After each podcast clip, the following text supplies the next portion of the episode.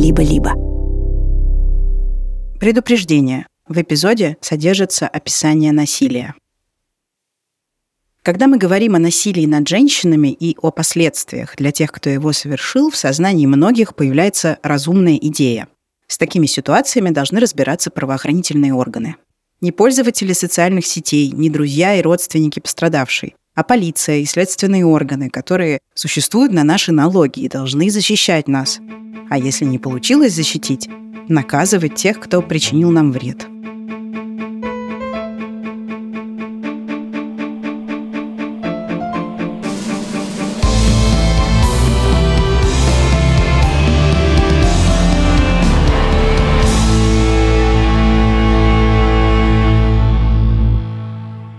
Слушаете «Мне за это ничего не будет». Новый сезон подкаста «Дочь разбойника», сделанный в студии «Либо-либо». Меня зовут Настя Красильникова, и в этом сезоне мы с Полиной Агарковой разбираемся в понятии культура отмены.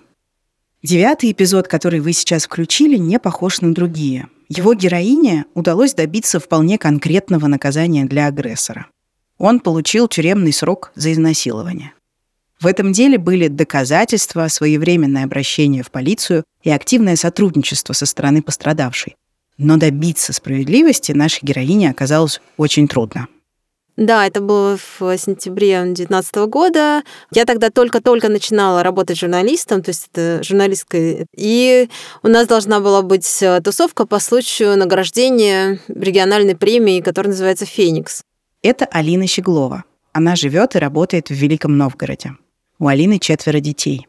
Важно было то, что эта тусовка, это награждение, оно было для меня таким значимым, потому что, ну, во-первых, там, после нескольких лет сидения дома в декрете, любой выход, даже в такой вот там условный свет, это уже такой супер праздник, я надела самое лучшее платье, оно было безумно красивое, оно было с интересными вырезами и все такое. Ну, и как бы понятно, что это в ну, такой вот признание твоих каких-то, может быть, заслуг помимо материнства. Я знаю, что вряд ли кто-то из тех, кто этого не проходил, поймет, но все мамы точно будут говорить, да, да, так оно и есть, господи, вот я 10 лет сидела дома, а тут наконец-то выдался повод надеть платье. Этим платьем я прожужжала там все уши всем вокруг, что, господи, я так хочу надеть это платье, оно такое красивое. Оно правда было очень красивым.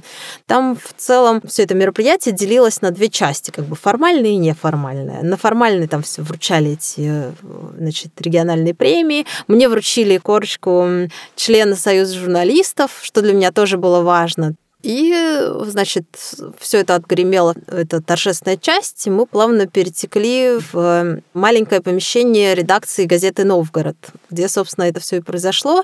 И вот этот вот насильник, он тогда возглавлял эту редакцию. А давай назовем его по имени. Михаил Боголюбов его зовут.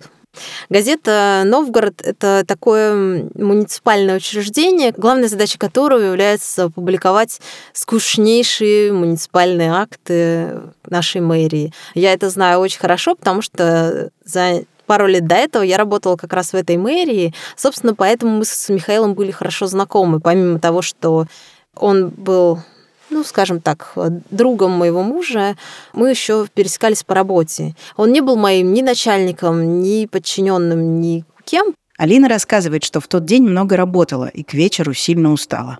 И в какой-то момент я, естественно, начала уже там довольно быстро пьянеть. В какой-то момент я села на край стола, а Боголюбов оказался рядом со мной, и он Э, положил свою руку на стул соседний, и так получилось, что его рука стала меня немножко приобнимать, и он э, кончиками пальцев стал меня поглаживать по плечу. А я уже тогда сняла пиджак, у меня было платье с этими открытыми плечами, с глубоким декольте, и мне это показалось довольно неуместным, потому что, ну, какого черта, я замужем, э, я сюда не за этим пришла, я пришла общаться, вовсе там не флиртовать мне. И сам Боголюбов-то был достаточно неинтересен, то есть он не тот человек, с которым я стала бы флиртовать в любом состоянии. И я просто пересела. То есть для меня было очевидно, что ну, продолжать такое не надо.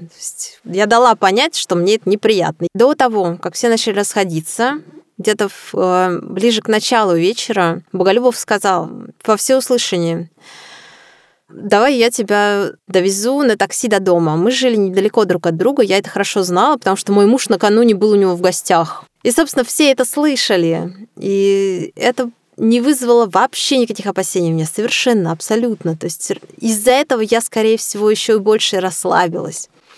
Я согласилась, конечно же, и вот этот вот э, первый выход в свет в сочетании с алкоголем, конечно, очень быстро меня привели в состояние... Ну, короче, я напилась. Чего уж там, я не считаю, что это какое-то там клеймо на мне, господи, кто из нас не напивался, мы все взрослые люди, я ничего не нарушила, к тому же я была уверена, что обо мне позаботиться, мне там... Мне обещали, что меня довезут. Я не видела причин не доверять этому человеку. Вечеринка подошла к концу, и люди начали расходиться.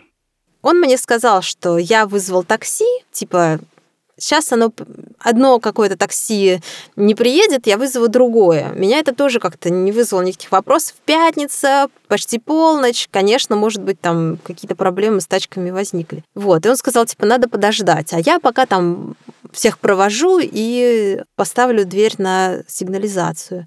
И вот под эти слова я успокоилась, и меня стало клонить в сон, меня отрубило напрочь. Я проснулась э, через какое-то время, не знаю, сколько времени прошло, даже предположить не могу, от того, что я лежу спиной на этих столах, где мы до этого выпивали, в платье, но без колготок и без нижнего белья.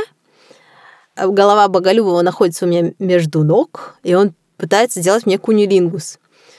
Я была в диком шоке от того, что это вообще, что происходит, зачем он такое творит, какого черта.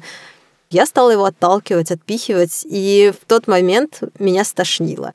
Это очень неприятная деталь и как бы ну, добавляет мерзости ко всему происходящему, но ее нельзя не указать. Ну, то есть какой может быть там флирт или секс, когда мне настолько плохо, что меня тошнит.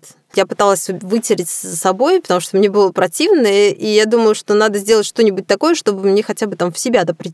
И как бы логично, что со мной сделали какой-то, блин, какую-то мерзость, и ну, мне даже не сформулировать. В общем, для того, чтобы вернуть себе хоть минимальный контроль над ситуацией, я решила, что я должна хотя бы убраться.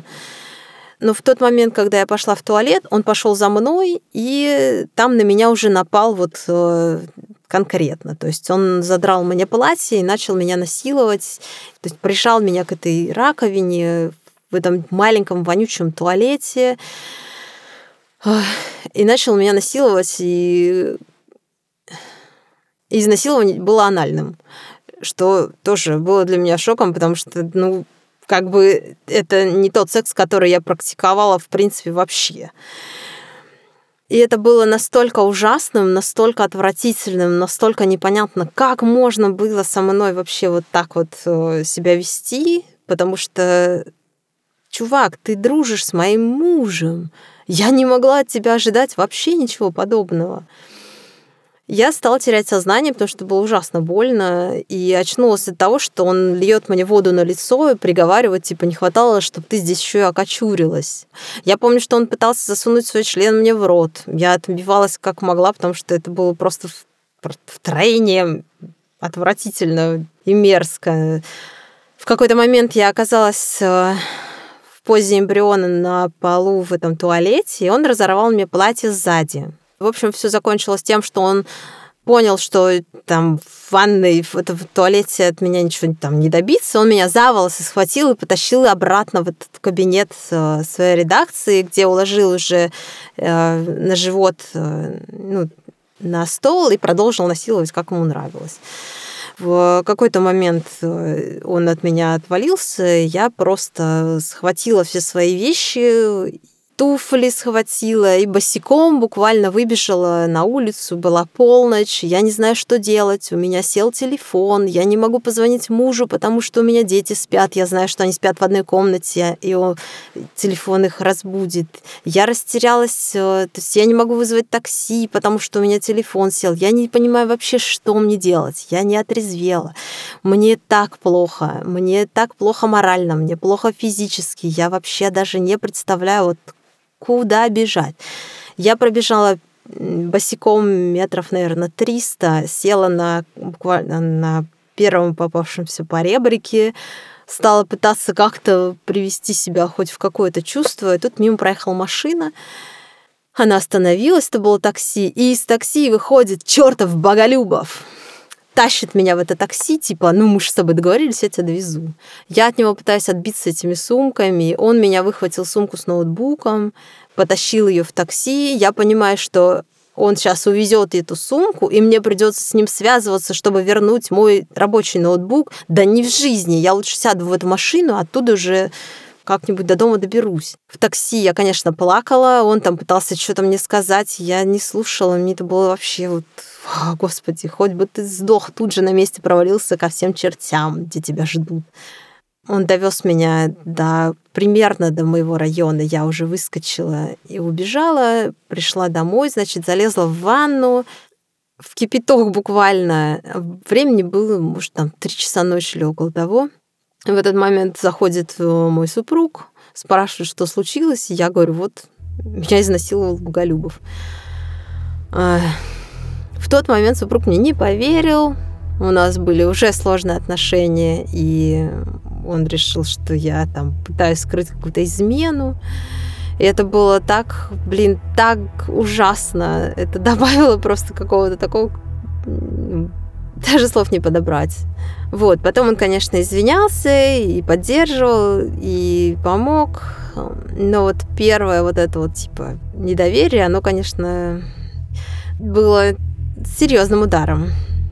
На следующее утро Алина проснулась и стала думать, что делать дальше. Она позвонила своему другу, он приехал ее поддержать и сказал, что стоит обратиться в полицию. А я в тот момент уже достаточно много прочитала материалов. Ну, то есть я была в теме феминизма, и я понимала, чем обычно заканчивается заявление в полицию. Ты была пьяна? У тебя было платье с вырезами? Типа, что ты вообще с ним осталась? Сама виновата. Я понимала, что я с этим не справлюсь, что мне будет просто ну как это вообще невозможно? У меня дети, у нас маленький город, все узнают. Это а стыд за то, что с тобой произошло, он никуда не девается. То есть ты не сделал ничего плохого. Ну, ты просто напился. Господи, кто не напивается? Вот эти же мужики, которые насилуют, они напиваются гораздо чаще, чем женщины. Но им-то об этом никто не говорит. Никто их не стыдит. Вот, напился, напал. Нет, женщина виновата. Я была очень растеряна, я не знала, что делать. То есть мне не хотелось э, оставлять это просто так. Ну, блин, чувак сделал один раз, он останется безнаказанным, кто-то еще пострадает. Это очевидно, это факт. Ну, кто остановится, блин, на одном насилии, когда тебе за это ничего не было? Сомнения, которые описывает Алина, я не раз слышала от пострадавших от насилия женщин. А потом я решилась все-таки. Я подумала, что я должна идти в полицию, что, ну, как бы надо взять себя в руки, надо что-то с этим делать. Это тоже так все, блин, непросто. Прихожу я, значит, в Следственный комитет, ну, а я, я не цветочек, то есть я знаю, что меня там ждет, что меня там никто по голове не погладит, не скажет, типа, вот вам водичка, соберитесь с мыслями, позовем психолога, мы с вами, не волнуйтесь. Нет, конечно, я прихожу, там сидит скучающий мужик, ну что у тебя там случилось? Я начинаю рассказывать, рассказывать э, незнакомому человеку, который, в общем-то, тебе и так не доверяет э, о том, что произошло, о том, что над тобой надругались, а это именно надругательство. И это и так-то тяжело. А это произошло буквально там несколько дней назад. Я еще в себя не пришла, я в полном шоке. Я двух слов, грубо говоря, связать не могу. Я еле-еле рассказываю, и он такой сидит, ну типа, ну что вы так медленно рассказываете? Я в таком шоке была. Неужели я должна тебя как-то развлекать? Какого черта? Ты должен выслушать, записать и провести там определенные следственные действия. Ты не должен меня тормошить, что я как-то рассказываю недостаточно хорошо и качественно. Я, конечно, опешила, сказала, что, ну, извините, это не та история, которую я рассказываю вечером за анекдотами. Это как бы вообще-то шок-контент в полном смысле этого слова. В итоге он смягчился, сказал, что вы типа не волнуйтесь, идите домой, мы все, мы разберемся. Я слышала много рассказов о том, как российские следователи обращаются с женщинами, решившими сообщить о насилии. Часто те вопросы, которые следователи задают пострадавшим, усугубляют их и без того сложное эмоциональное состояние. Нередко бывает и такое, что следователи обвиняют женщин в том, что их изнасиловали или избили. В 2021 году вышел сезон этого подкаста о насилии в такси. Он назывался «Цена поездки». Главная героиня этого сезона, Яна, пережившая изнасилование со стороны водителя такси, говорит, что с сотрудниками полиции ей достаточно часто везло. С ней следователи говорили участливо. Но вот какой опыт был у другой героини – Олеси. Она рассказывает, как ходила в полицию вместе с подругой, которая пережила изнасилование. И это было ужасно. У меня записан диалог со следователем на диктофон. А, он просто ей сказал, ну, напрямую, прямым текстом сказал, что сама виновата, типа, что-то сюда пришла. То есть буквально. Она сидела, плакала. И мы оттуда ушли. Или другой пример. Издание «Черта» в июле 2021 года рассказала историю девушки Ани, которая пережила изнасилование. Когда Аня подавала заявление, оперативник спросил ее, «Может, ты сама была согласна?» Как гласит великая русская мудрость, пьяная женщина – пиздень хозяйка. Возвращаемся к истории Алины. А вечером того же дня мне стала звонить жена насильника, потому что она служила в полиции. Ну, как бы в другой структуре, то есть она была, кажется, отвечала за паспорта или что-то такое. А надо понимать, что человек, над которым только что надругались, его ну, сломать-то достаточно легко. Ну, то есть тебя уже сломали, тебе надо просто немножко доломать. Она стала меня уговаривать забрать заявление. Типа, вот, ему жизнь сломать, он там, мы что-нибудь придумаем, у него дочь, подумай о дочери. И она стала мне говорить, как можно забрать заявление. А я я понимаю головой, что забирать заявление я вообще не готова. Мне стоило огромных трудов туда прийти, собрать себя в кулак, значит, написать это заявление, рассказать этому скучающему уроду о том, как меня насиловали в подробностях, в каком я была платье, там, в каком я была состоянии, как меня тошнило, как меня насиловали и все такое, за волосы волокли. И я думаю, вот, вот это вот все я должна вот просто перечеркнуть, потому что меня просила какая-то Алла. Нет, извините, я просто сказала, что я не знаю, как, как вообще можно забрать заявление. Хотя на тот момент я знала, что вообще-то заявления такого рода не забираются, это незаконно. То есть э, нет такого механизма, когда ты пришел, такой рассказал, что вот меня тут изнасиловали, а через два часа пришел, говоришь, ну вообще-то нет. Я ей сказала, что я не знаю, можно ли так сделать.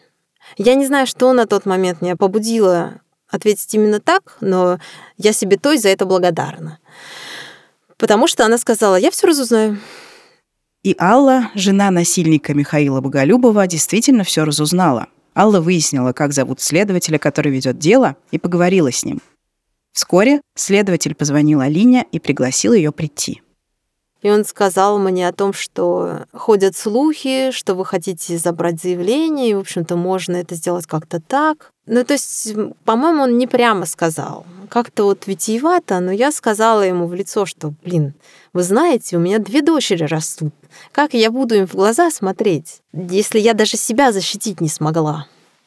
И это придало мне сил, в общем-то, да, понимание, что, как бы, блин, я себя должна отстоять. Я уже самое там сложное сделала. Я сделала первый шаг. Я пришла в эту чертову полицию. Вот, все. Сделайте теперь свою работу, пожалуйста. Он вздохнул, ну, как бы, что делать? Он вздохнул, ну, как бы, что делать? Я хочу еще раз обратить ваше внимание на то, что следователь, который по задумке должен быть ключевым союзником пострадавшей, предложил Алине отказаться от обвинений в изнасиловании. Ведь мужчина, который его совершил, приходится мужем коллеги-следователя. Этого следователя не волновало, что если Алина откажется от своего заявления, насильник останется на свободе. Мне назначили судебно-медицинскую экспертизу, естественно, чтобы там осмотреть, что со мной произошло. И после этой экспертизы, а я там себя почувствовала куском мяса. То есть я прихожу к женщинам, они такие, типа, раздевайся, там, вот тебе стол, ложись, там они меня осмотрели, сфотографировали меня на этом столе, не спрашивая разрешения, можно ли вообще меня фотографировать, вот эти мои интимные места, куда будут э, выложены эти фотографии, я не знаю, зачем они вообще в принципе были нужны, я не знаю. Мне никто не пояснил, никто меня не спросил, можно или нельзя это сделать. И это, конечно, было тоже очень травмирующим. Я ни одной женщине не пожелаю, блин, через это пройти. И я не верю, что кто-то добровольно решит оговорить чувака и через это вот так вот через эту мясорубку пройти. А еще я пытаюсь представить себе уровень давления, который обрушилось на Алину. Ей пришлось пережить жестокое изнасилование, после которого она приняла тяжелое решение добиваться для насильника наказания. Сколько сил нужно иметь, чтобы после всего этого еще и отмахиваться от всех, кто пытается отмазать агрессора? И так получилось, что вот прошло там неделя прошла, ничего не происходит, там вторая уже пошла, и ничего не происходит. Они меня не зовут, там не спрашивают ничего, вещдоки у меня лежат дома, как бы им неинтересно там посмотреть даже на них. И я начала переживать, что, ребята, вы должны были меня уведомить там через три дня о том, что заведено уголовное дело, не заведено уголовное дело. Через три дня они должны были, если дело не заведено, то указать почему или продлить эту проверку доследственную. Ну, тут я поняла, что, блин, дело-то пытаются замять. И тогда я поняла, что, блин, придется придется сказать об этом публично это было вообще вот совсем не то, к чему я была готова, чего я хотела.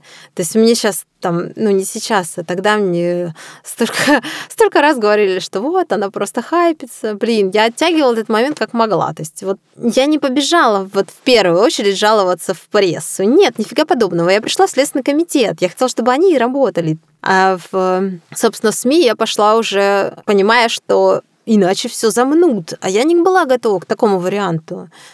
И, в общем, я создала канал в телеге, написала текст. Про изнасилование Алины Щегловой вышли публикации в «Медузе», «Коммерсанте» и других крупных изданиях я поняла, что я, ну, как бы не буду говорить, кто это сделал. То есть э, главной целью моего обращения в СМИ было не накажите вот этого ублюдка за то, что он сделал, а, пожалуйста, пусть правоохранительные органы сделают свою работу и выяснят, кто из нас прав, а кто нет.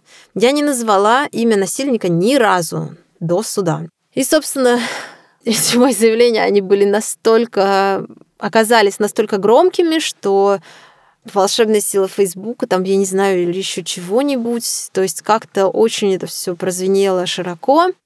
История Алины – это еще одно напоминание о том, что иногда единственное оружие пострадавших – это огласка. В результате всех усилий Алины уголовное дело было заведено, но следствие по нему затянулось и продолжалось несколько месяцев. Суд состоялся спустя год после преступления и продлился 6 месяцев. И по итогам какой был приговор?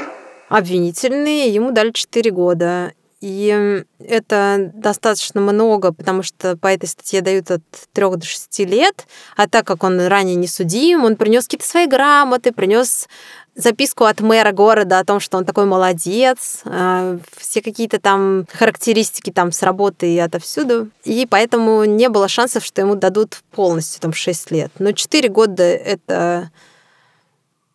Ну, для меня как бы важно было не столько срок, который ему дадут, а вот сам обвинительный приговор, чтобы я могла сказать громко всем, что Михаил Боголюбов насильник, он виноват. И это говорю не я, Алина Щеглова, а это признал суд.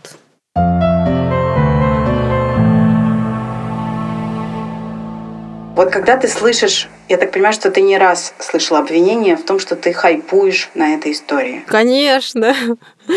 Каждому, блин, моральному уроду я желаю хайпа примерно такой же теме. Да господи, вот реально, вот, ну, это вот как добровольно просто прыгнуть в омут с говном. Вот такой вот прекрасный хайп.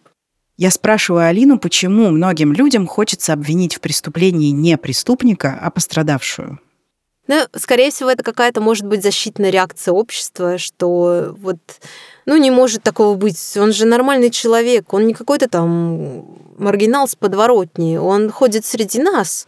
Ну, не может такого быть, чтобы человек, который ходит среди нас, который нормальный, взрослый, он дочь воспитывает, какой молодец, у него должность хорошая. Нет, с ним не может быть что-то не так, скорее всего, с ней что-то не в порядке. Скорее всего, она хочет таким образом... Меня обвиняли в том, что я хочу занять его место. В газете, блин, Новгород! То обстоятельство, что в России настолько сложно добиться того, чтобы человека, который совершил насилие, настигло какое-то возмездие, вот это обстоятельство, оно о чем в принципе говорит? И что тебе дало вообще силы на то, чтобы пройти этот длиннейший путь и не соскочить?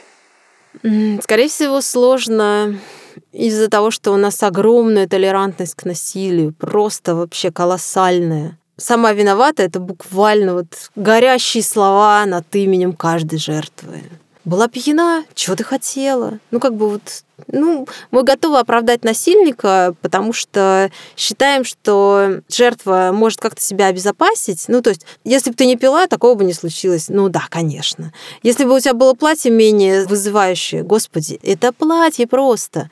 Если вы такие вот э, животные, что вас легко вывести из себя просто вырезом на платье, сидите по домам, в клетках, вас нельзя в общество выпускать.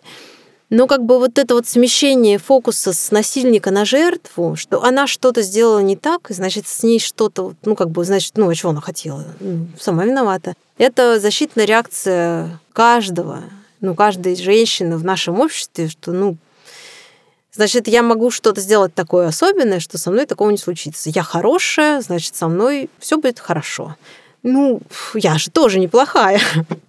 Но со мной это случилось, и в этом нет ни капли моей вины, абсолютно ни капли. Вся вина только на насильнике. Слава богу, суд это подтвердил, он сидит. Но тот факт, что у нас э, что надо пройти просто реально все круги ада, почему надо закрывать глаза на насилие, почему как вы вообще можете просить ее забрать это заявление? Вот у этого следователя, я не знаю, может, у него нет детей, но вдруг его дочь там ходит где-то. Неужели он не думает, что вот, ну, я отмазал насильника. Ну, там, ничего страшного. Да страшно вообще-то. Одну изнасиловал. Что его остановит в следующий раз? Да ничего. Это все ужасно. Как ты думаешь, насколько часто женщины пытаются оговорить мужчин и рассказывают про них такие вещи? Я уверена, что намного реже, чем считается, потому что это совсем не та слава, которой хочется. И как бы у нас там не говорили, что это так легко, ты пришел, тебя послушали, и все, чувак уже в тюрьме. Да, вот нифига подобного. При том, что у меня не было очевидных мотивов, в принципе, никаких мотивов не было для его оговора, это все затянулось там на несколько лет. И женщины скорее всего, понимают прекрасно, что никто их особо слушать не будет. И за то, что ты оклеветал человека, ты вообще-то несешь ответственность уголовную. Когда ты приходишь в Следственный комитет и рассказываешь о том, что произошло, ты подписываешь бумажку, которая обернется уголовным делом против тебя, если вот эти твои слова они не будут подтверждаться.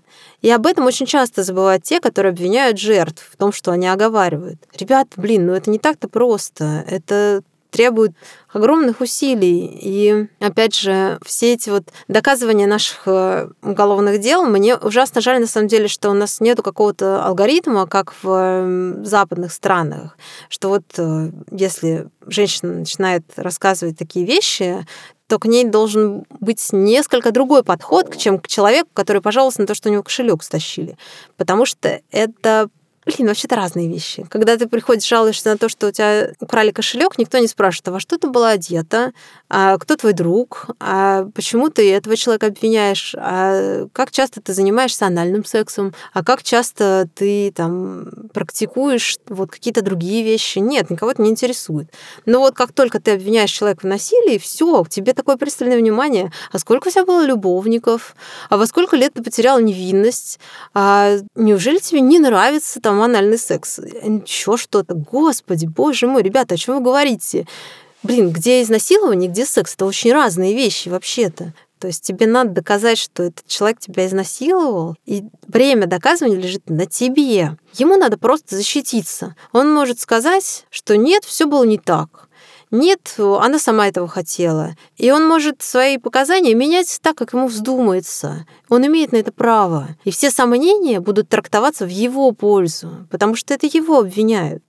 А ты не имеешь права менять свои показания. Ты должен быть на 120% уверен в том, что именно произошло. И это, конечно, все отвратительно. А кто будет помогать женщине справляться с насилием после того, как это случилось?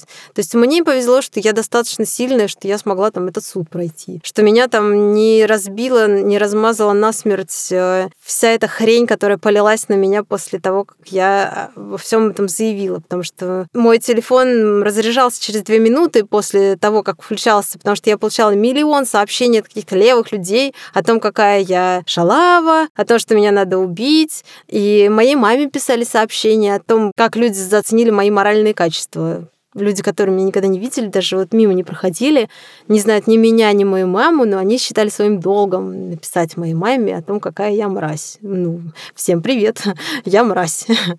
Я смогла посадить насильника, возможно, кому-то из эм, потенциальных жертв повезло, он до них не добрался. И я рада, что... Я просто дико счастлива, что у него теперь на лбу будет это клеймо, что он насильник. я могу громко на всю страну, на весь мир заявить. Боголюбов насильник. Я молодец, я это доказала. А сколько женщин не смогли? И это, конечно, заставляет, заставляет меня немножко страдать.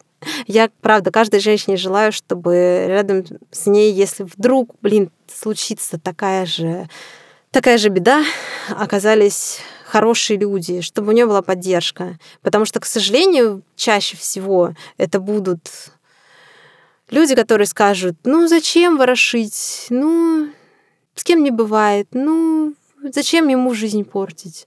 как мне говорили. Ну, у него же дочь, зачем ты будешь ему жизнь портить? А то, что он мне жизнь испортил, ничего, я менее ценная, что ли? Ну, а у меня трое детей на тот момент было, и что? Они не важны, что ли? Ну и что, что у него дочь, черт возьми. Он должен был о ней думать, а не я. Я ничего плохого не делала. Я ненавижу каждого, кто говорит, и в том числе там все эти вот там защитники, что ну ты же не кричала, ты же не сопротивлялась. Ребята, я вешу 40 килограмм, и этот уебок весит 84, в два раза больше. Что я могла сделать? У нас очень мало говорят о том, какие реакции вообще испытывает жертва, когда ее насилуют. То есть, э, типа, ну, ты не сопротивлялась, значит, ты этого хотела. Нет, ребята, у двух третей женщин работает психика таким образом, что они просто замирают это ее спасение. Если она лишний раз не пошевелится, скорее всего, она останется жива. Мы должны сказать за это спасибо нашей нервной системе. А Следственный комитет говорит не спасибо, а говорит, ну, значит, он не виновен. Она там типа не сопротивлялась. Да блин, могла бы, может, и сопротивлялась бы. А может быть, если бы сопротивлялась, и жизнь не осталась бы. Я прекрасно понимаю каждую женщину, которая просто запечатает черный ящик и не достанет никогда. Я надеюсь, что никому из тех, кто слушает этот подкаст, никогда не придется принимать решение о том, стоит ли обращаться в правоохранительные органы после пережитого изнасилования. Вы слышали, как тяжело это решение далось Алине. И все же она, пройдя этот сложнейший путь, добилась того, что насильника изолировали от общества. А еще важного права называть Михаила Боголюбова преступником – Центр «Сестры», который помогает пострадавшему от сексуализированного насилия, в 2018 году представил такую статистику. В России только 12% пострадавших обращаются в правоохранительные органы. При этом заявления принимают только у каждой пятой из всех обратившихся. И только 3% обратившихся удается довести дело до суда. Интересно, как изменилась бы эта статистика, если бы в российском обществе, будь то кабинет в Следственном комитете или комментарии в Фейсбуке, было принято воспринимать слова пострадавших от насилия всерьез? Это вопрос, на который у меня нет ответа.